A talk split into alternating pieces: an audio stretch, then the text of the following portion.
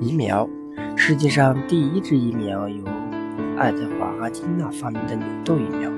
这种疫苗是用来对抗当时可怕的流行病天花的。事实证明，它成功的打败了天花，挽救了无数人的性命。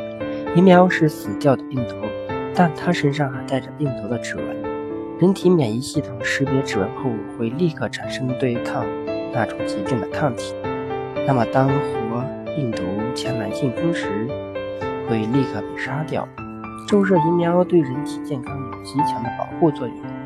预防针打在哪儿呢？小朋友一定会发现，有时打疫苗打在胳膊上，有时却要打在屁股上。这是为什么呢？因为药的剂量不同，打胳膊是打在胳膊的三角肌上，小朋友的三角肌不发达，所以如果药的剂量大，就要打在屁股上。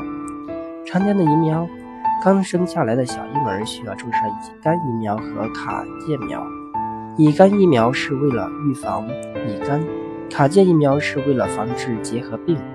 小朋友在生长的过程中，为了防止生各种病，需要注射各种疫苗。